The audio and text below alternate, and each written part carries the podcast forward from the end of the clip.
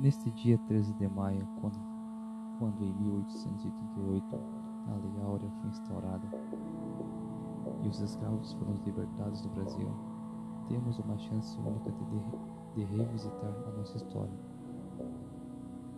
Fazer isso é importante, pois a partir dessa memória podemos compreender o que estamos vivendo e como construir um país melhor e mais inclusivo.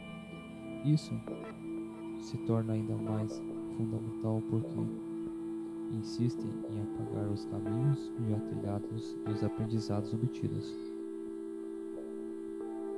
Lembramos que a Lei Áurea, marco da abolição da escravidão no Brasil, tinha somente dois artigos.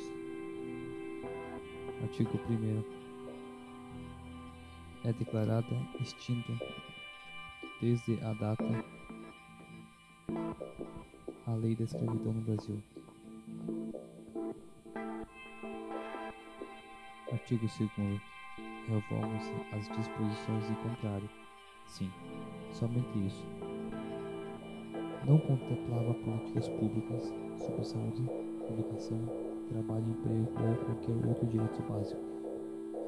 Enfim, como diria Martin Luther King, eu tenho um sonho. Sonho